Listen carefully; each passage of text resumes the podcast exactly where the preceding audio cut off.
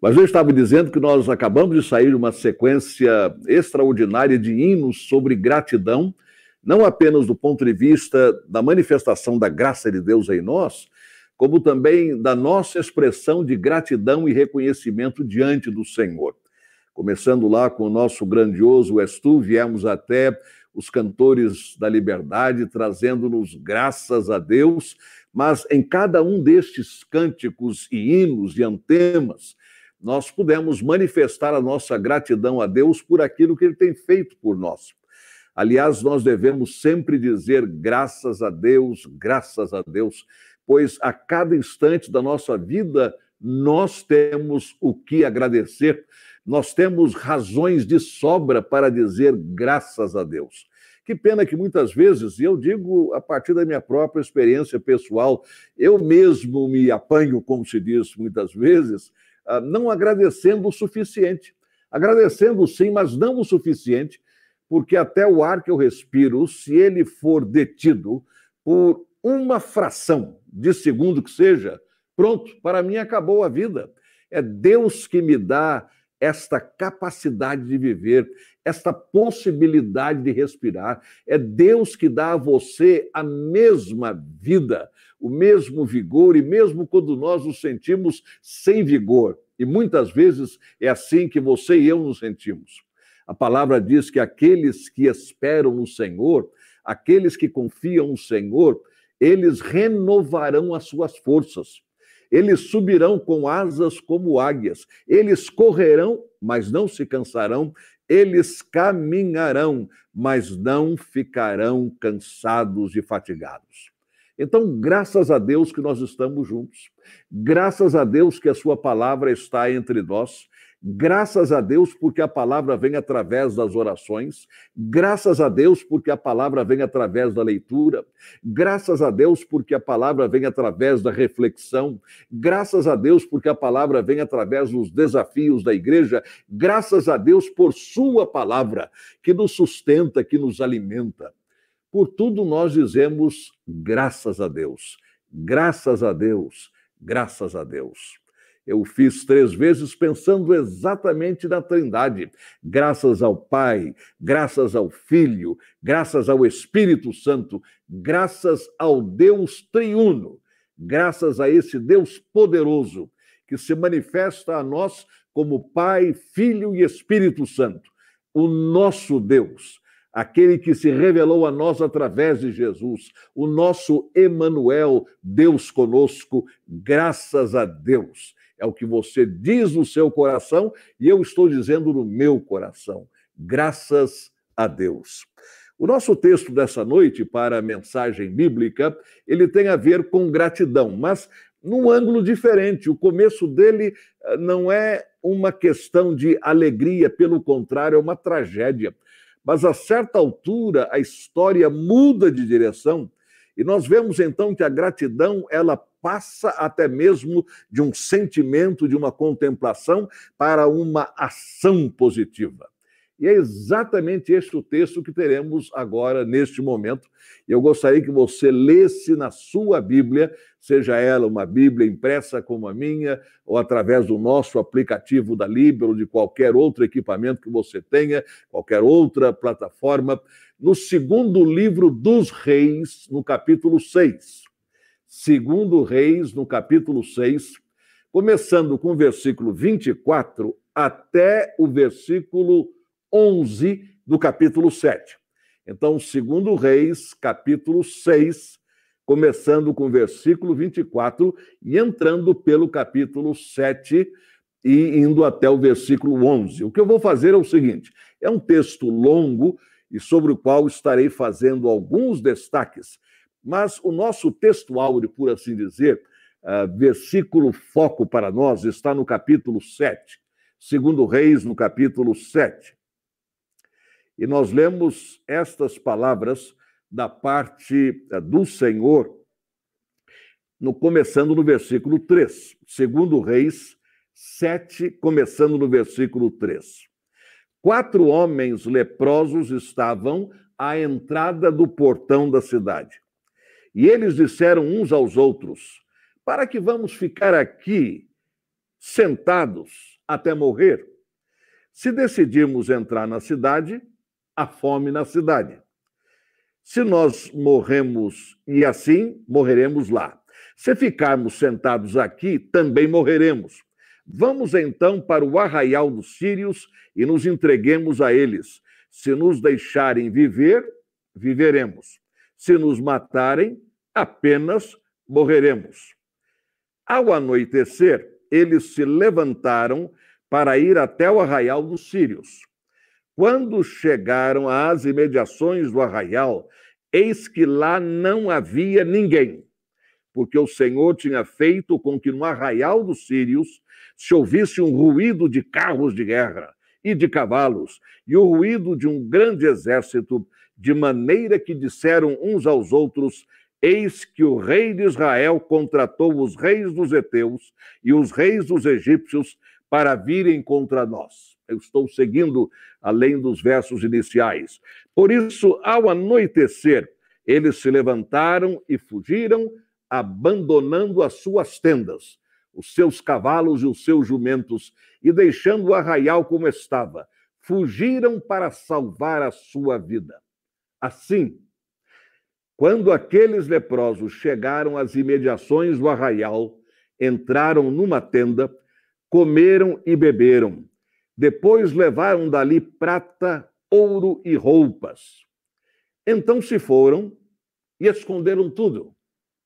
Voltaram, entraram em outra tenda e dali também levaram o que havia e esconderam. Então disseram uns aos outros: não é certo o que estamos fazendo.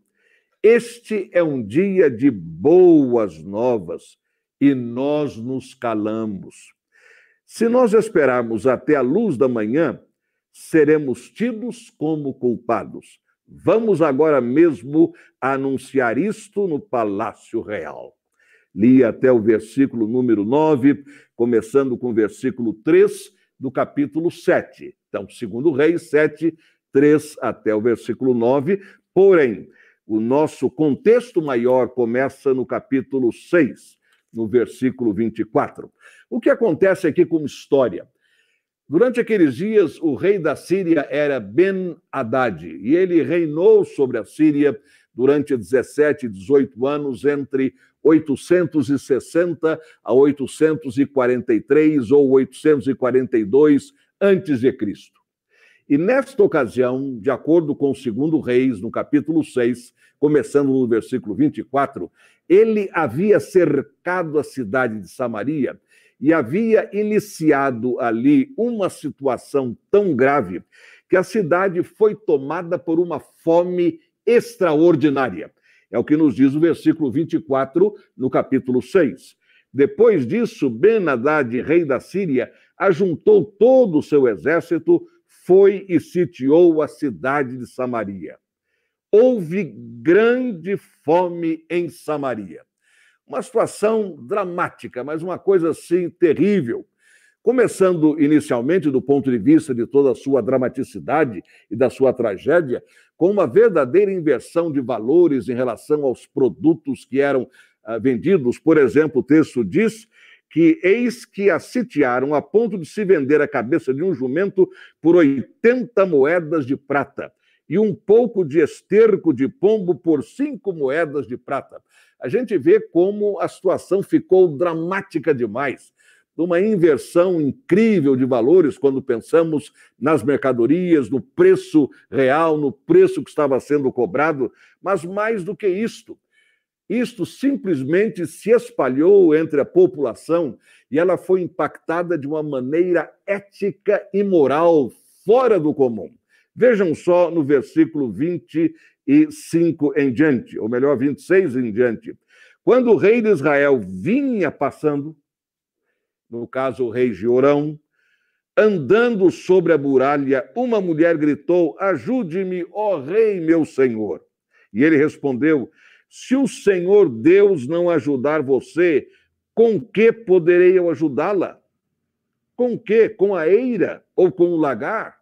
Ele mesmo reconheceu que a situação era de tamanha tragédia que somente Deus podia livrar o seu povo.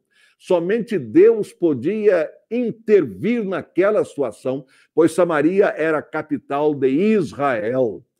E agora, sitiada pelos sírios comandados por Beni-Haddad, ela não tinha o que comer, a cidade não tinha o que comprar, tudo estava num preço elevadíssimo porque havia escassez de alimentos, havia escassez de produtos. E agora esta mulher suplica ao rei que intervenha ao seu favor, e vejam só a situação dela. E o rei acrescentou: Qual é o seu problema? E ela respondeu: Esta mulher me disse, naturalmente agora apontando para uma outra mulher: Dê o seu filho para que hoje o comamos. É isso mesmo. Pode parecer estranho, mas é isso mesmo. A situação havia chegado a tal ponto que uma mulher propôs a outra isto: você hoje entrega o seu filho, que nós vamos nos alimentar dele, já que não tem mais nada para comprar, porque não é apenas uma fome, é uma grande fome, como diz o texto que nós lemos lá no versículo 24. E amanhã comeremos o meu. Hoje nós vamos nos alimentar do seu filho. Amanhã você vai entregar o seu filho e nós vamos comer, ou eu vou entregar o meu filho e nós vamos nos alimentar dele. Assim nós cozinhamos o meu filho e o comemos. Mas no outro dia, quando eu disse a ela, dê o seu filho para que o comamos, ela o escondeu. Vocês vejam o drama. Aquela primeira mulher foi pedir ao rei, quando viu o rei caminhando sobre a muralha, o seu socorro, a sua intervenção, porque a outra mulher não estava cumprindo o trato feito. Notem bem, é incrível isso. Elas fizeram uma espécie de parceria alimentar horrível. Hoje o meu filho, amanhã o seu filho. Quando chegou no outro dia, ela diz: Esta mulher que combinou isto comigo, ela escondeu o filho dela. O meu já foi, e o dela, onde é que está? Para que ela não apenas cumpra a parte do trato que ela assumiu, mas para que nós nos alimentemos também. Ao ouvir as palavras da mulher, o rei rasgou as suas roupas. Eu creio que qualquer um de nós faria a mesma coisa. O desespero grande na cidade, quer dizer, uma coisa absurda. O drama humano inimaginável, indescritível, e agora você tem como rei ou como líder naquele momento, você tem em suas mãos que tomar uma decisão sobre um assunto como este. Meu pai, que coisa dura, dura é pouco, que coisa horrível. Não dá nem para a gente calcular, não dá nem para a gente imaginar. Ele rasgou as suas roupas. E como ele estava andando sobre a muralha, o povo olhou e viu que por baixo, sobre a pele, o rei estava usando pano de saco. Então o rei disse: Que Deus me castigue, se até o final do dia Eliseu, filho de Safate, ainda estiver com a cabeça sobre os ombros. O profeta é que iria agora receber a carga da ira do rei. Ele disse: agora vai ser com ele mesmo. Se até o final do dia ele continuar com a cabeça em cima do pescoço, o que é que havia na cabeça do rei naquele momento. O profeta tem que pagar por isso. Ele é o culpado disso. Ele tem que ir. Ele tem que responder com a própria vida. Eliseu estava sentado em sua casa juntamente com os anciãos. O rei enviou um homem à sua frente. Mas antes que o mensageiro chegasse, Eliseu disse aos anciãos: Vocês estão vendo como aquele filho de um assassino mandou alguém para cortar a minha cabeça, ele também não deixou por menos. No tratamento que ele estava dispensando, tratamento verbal, isto é, de expressão, o tratamento que ele estava dispensando ao rei foi este. Vocês viram, anciãos, que aquele filho de assassino está querendo cortar a minha cabeça? Quando o mensageiro vier, fechem a porta e empurrem-no com ela. Não é fato que logo depois dele se ouvirá o barulho dos passos do seu senhor, em outras palavras, depois dos passos desse mensageiro, o seu senhor vai estar logo atrás dele, ou seja, o rei vai vir logo em seguida. Enquanto Eliseu ainda falava com eles, com os anciãos, chegou o rei que disse: Eis que este mal vem do Senhor. Que mais poderia eu esperar do Senhor? Profeta, diz alguma coisa. Profeta, abre a tua boca, fala algo. Que mais Deus tem para operar contra? Que mais eu posso esperar do Senhor depois de toda essa tragédia? Ele estava profundamente impactado pela fome, isto é, pelo que ele estava vendo, e por aquele diálogo que ele teve com aquela mulher e a outra, as duas, mas uma falou porque a outra aparentemente não disse nada. Pelo menos o texto bíblico não nos menciona isso. Ele estava profundamente impactado, arrasado, deprimido, vamos assim colocar. Ele queria agora que o profeta trouxesse uma palavra. Que mais Deus vai falar? Que mais Deus vai fazer? Então Eliseu disse: Ouçam a palavra do Senhor. Assim diz o Senhor. Aqui está uma fórmula, por assim dizer, que é usada no Velho Testamento e que os teólogos definem como sendo aquela maneira de se falar ou de se expressar que de fato distingue o verdadeiro profeta de Deus. O verdadeiro profeta de Deus é aquele que diz Assim diz o Senhor. Não é assim eu penso, assim eu suponho, assim eu estou entendendo, não. Assim diz o Senhor. E Eliseu, o homem de Deus, que Deus levantou para aquele período da história do seu povo de Israel ele tinha a palavra de Deus. Tanto é que quando o rei traz esta arguição, o que é que Deus vai falar? Ele diz: ouçam a palavra do Senhor, e aí começa com esta fórmula de autoridade. Assim diz o Senhor. Amanhã, a estas horas mais ou menos, junto ao portão de Samaria, uma medida da melhor farinha será vendida por uma moeda, moeda de prata e duas medidas de cevada serão vendidas por uma moeda de prata. Ele já começou dizendo: haverá uma reversão extraordinária no mercado aqui. Vocês terão a melhor farinha por uma moeda de prata, quando hoje a cabeça de um jumento está valendo 80 moedas de prata. Vocês terão duas medidas de cevada por uma moeda de prata, quando hoje o esterco de pomba está valendo cinco moedas de prata. Amanhã, mais ou menos a esta hora, vocês vão observar, ele está falando com o rei, mas os demais estão ouvindo. Vocês vão observar uma completa inversão no mercado aqui nesta cidade as coisas serão completamente diferentes. Mas o que, profeta? Daqui a 24 horas? Exatamente. A esta hora, mais ou menos, no portão da cidade, isto vai acontecer. Porém, o capitão, em cujo braço o rei se apoiava, respondeu ao homem de Deus: Mesmo que o Senhor Deus fizesse janelas no céu Será que isto poderia acontecer?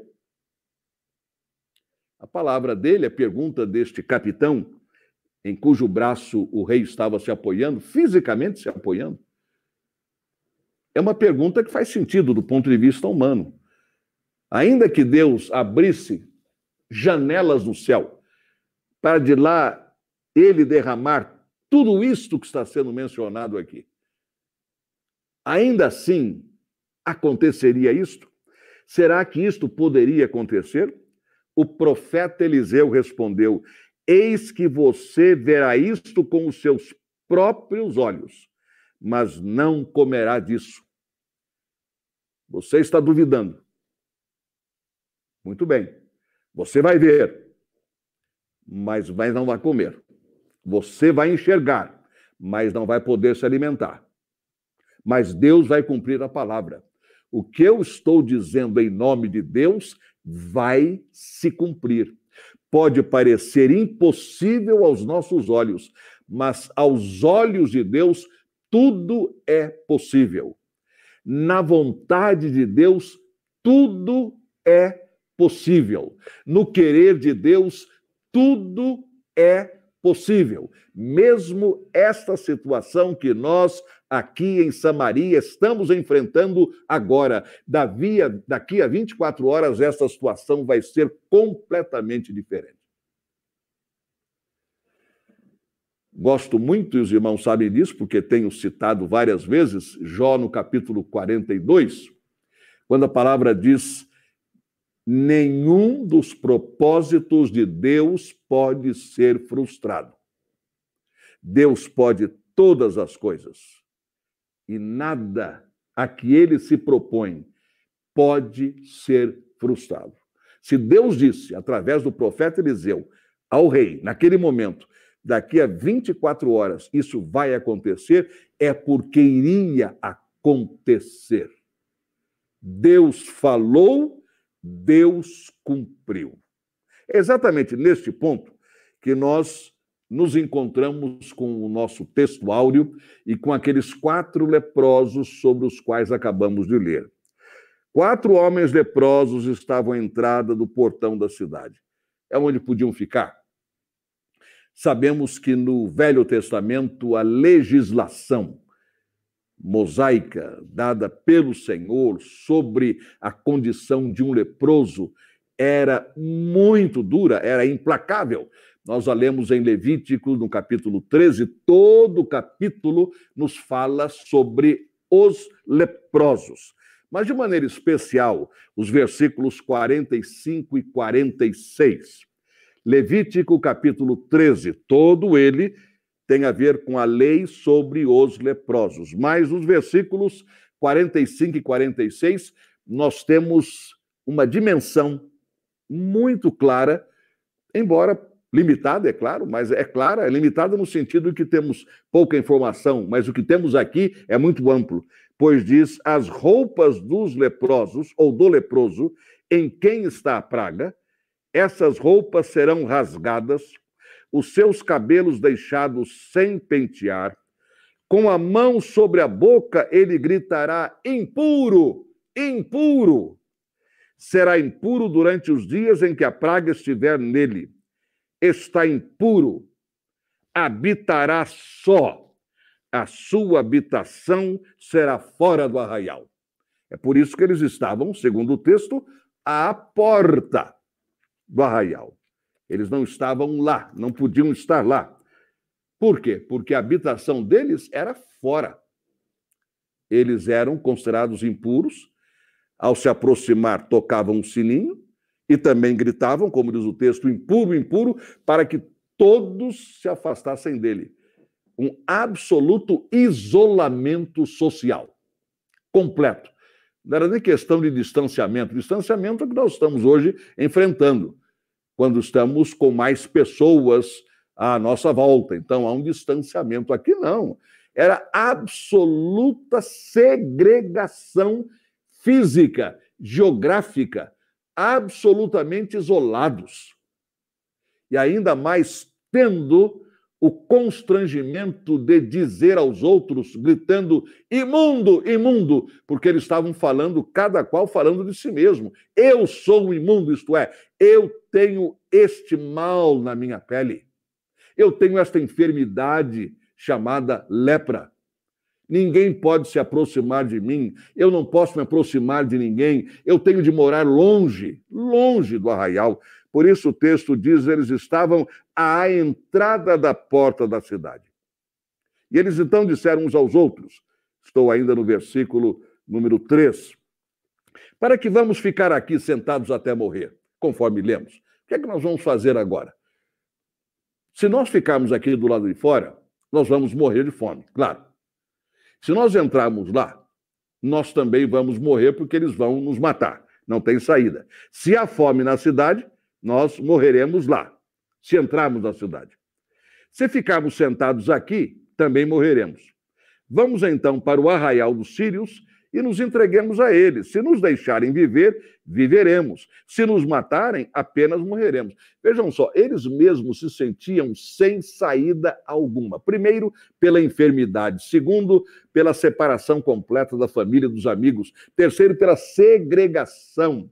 Pela humilhação de terem de anunciar aos outros que eles eram leprosos, gritando imundo, imundo, imundo, imundo. Então disseram: quer saber de uma coisa? Nós não temos o que perder.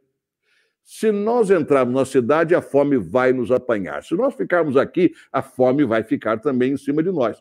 Então vamos entrar no arraial dos sírios, onde deve ter comida, claro. Vamos para lá. Porque se eles nos matarem, vejam só o que eles disseram: se eles nos matarem, apenas morreremos. Os irmãos já imaginaram tratar a morte desta maneira? Eles não disseram, bom, se eles nos matarem, nós vamos morrer. Nós só vamos morrer. Porque, de resto, nós não temos mais nada. É como muitas vezes a gente se sente, não do ponto de vista físico necessariamente, não é isso, mas do ponto de vista emocional e até mesmo espiritual. Quantas vezes nós dizemos, bem, se eu perder, perdi. É mais uma derrota. Estou indo de derrota em derrota. Se eu levar na cabeça, levei na cabeça, o que, é que eu vou fazer? É o que disseram: se nós morremos, apenas morreremos. Quer dizer, não tem mais nada. Não vai sobrar mais nada. Até agora, neste momento, nós não temos nada para deixar, não vai sobrar nada de nós. A única coisa que está sobrando agora é a possibilidade de morrer. Então, se os sírios nos matarem, nós apenas morreremos. Não havia neles esperança alguma. E sabemos, como bem o diz o ditado, que a esperança é a última que morre. Quando nós não temos mais esperança, o que é que sobra?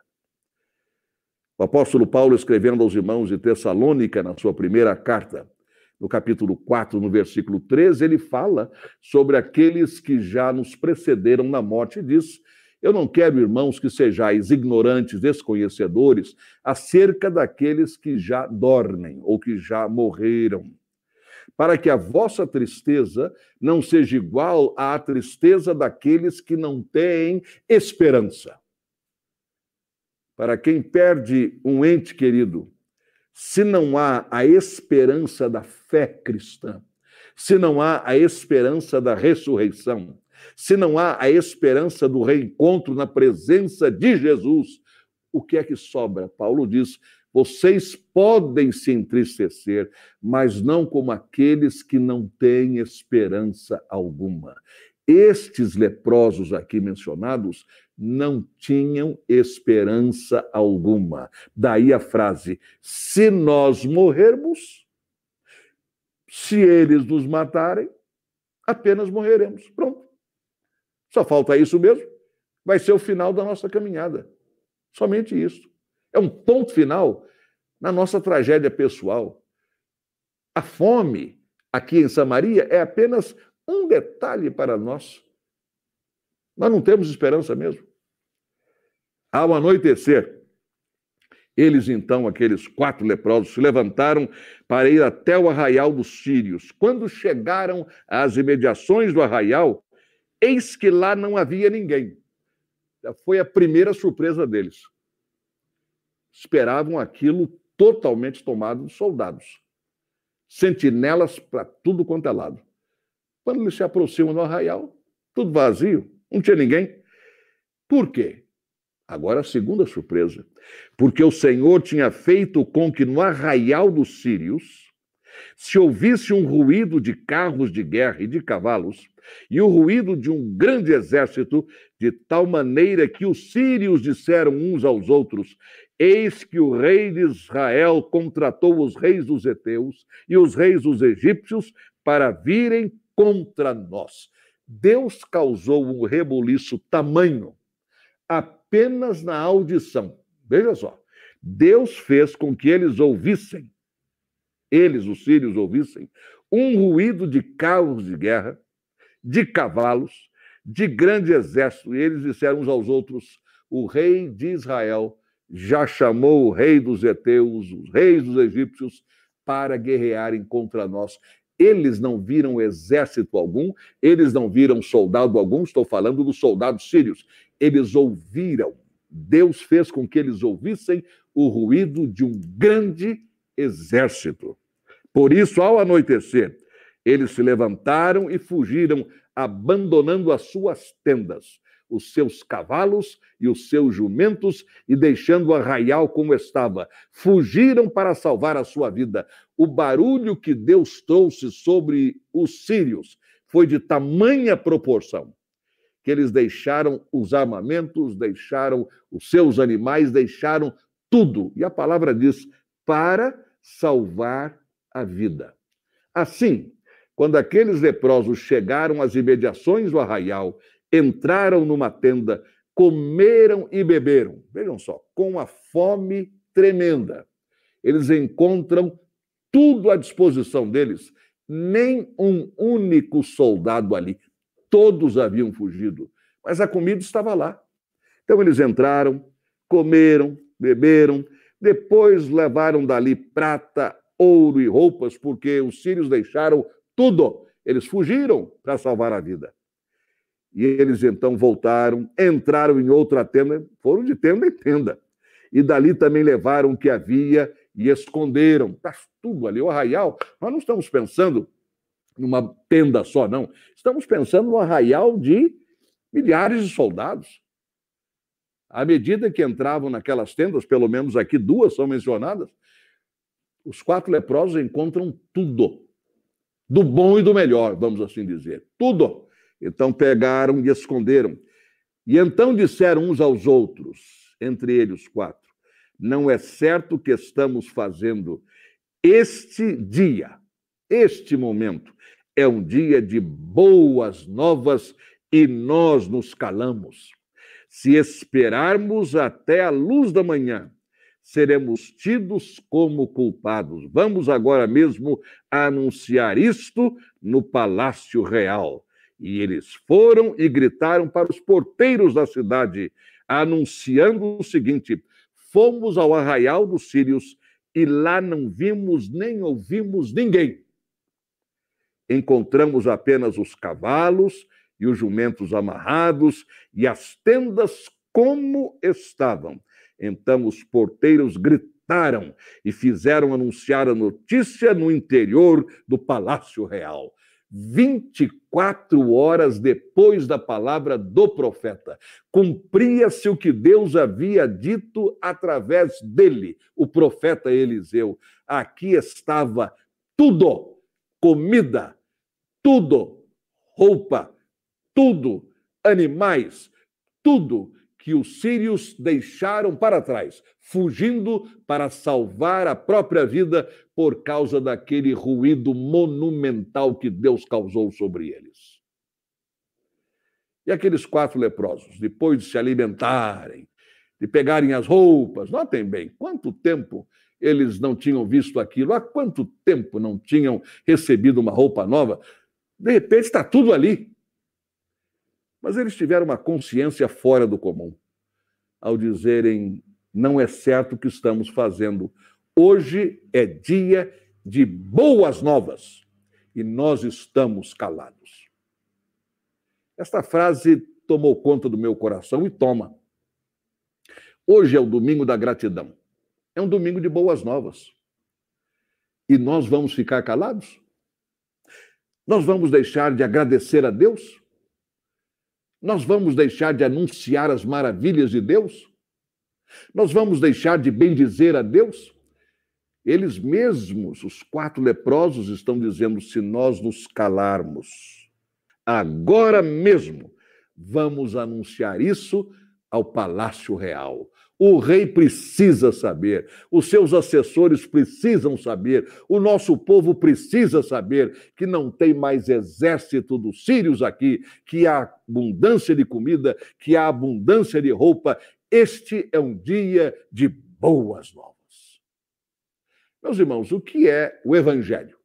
Evangelho, boa notícia, boas novas. Então, neste domingo da gratidão, irmãos, nós estamos anunciando exatamente isso. Hoje é o domingo de boas novas e nós não podemos ficar calados. Nós precisamos dizer isto a todas as pessoas e contar aquilo que Deus tem feito por nós. Quantas vezes Deus nos abençoa de uma maneira extraordinária e nós guardamos para nós? Quantas vezes Deus nos toca a vida de uma forma incomum, mas nós não manifestamos isso, nós não proclamamos isso. Não estou dizendo que nós vamos ficar falando da nossa vida, não é isso, não. Não, não estou dizendo que nós não podemos deixar de contar as maravilhas que Deus tem operado para conosco. Deus tem feito grandes coisas na sua vida, meu irmão. Por isso você pode dizer, como salmista no Salmo 126, no versículo 3, grandes coisas fez o Senhor por nós e por isso estamos alegres. Hoje é dia de boas novas. Este é o dia que o Senhor fez. Regozijemo-nos e alegremos-nos nele. Este é o domingo das boas novas. Este é o domingo da gratidão. E nós vamos ficar calados? Não. Nós vamos louvar o Senhor. Vamos render graças ao Senhor. Eu quero agora convidar você a colocar no chat, se ainda não o fez, os seus motivos de gratidão. Os seus motivos para dizer: hoje é dia de boas novas e eu não vou ficar calado ou calada. Hoje é dia de grandes notícias, eu não quero ficar quieto ou quieta. Coloque aí no chat, porque imediatamente após uh, esta mensagem nós teremos uma música especial e você vai continuar colocando os seus motivos de gratidão. E depois, então, o pastor João Haroldo, no momento de gratidão, vai ler os nossos motivos de gratidão a Deus por tudo aquilo que ele tem feito por nós. Quem sabe uma bênção hoje, neste domingo, que você acabou de receber. Vamos agradecer. Como aqueles leprosos marginalizados, ostracizados, separados, segregados, eles podiam ficar quietos. Vocês estão nos deixando longe, então nós vamos ficar quietos, não vamos dizer nada, vamos comer à vontade, vamos nos vestir à vontade. Mas disseram: não podemos fazer isto. Hoje é dia de boas novas. Vamos dizer isso ao rei, e do rei todo o nosso povo vai ficar sabendo. Anote aí no chat o que Deus está fazendo por você. Senhor, muito obrigado porque hoje é dia de hoje é dia de boas novas, boas notícias, excelentes palavras, Senhor. Hoje é o dia em que nós queremos nos alegrar, nos regozijar e agradecer, porque tudo vem de ti. Tudo vem de ti. Dai graças ao Senhor, porque Ele é bom, porque a sua benignidade dura para sempre. Aceita a nossa gratidão, no nome de Jesus. Amém.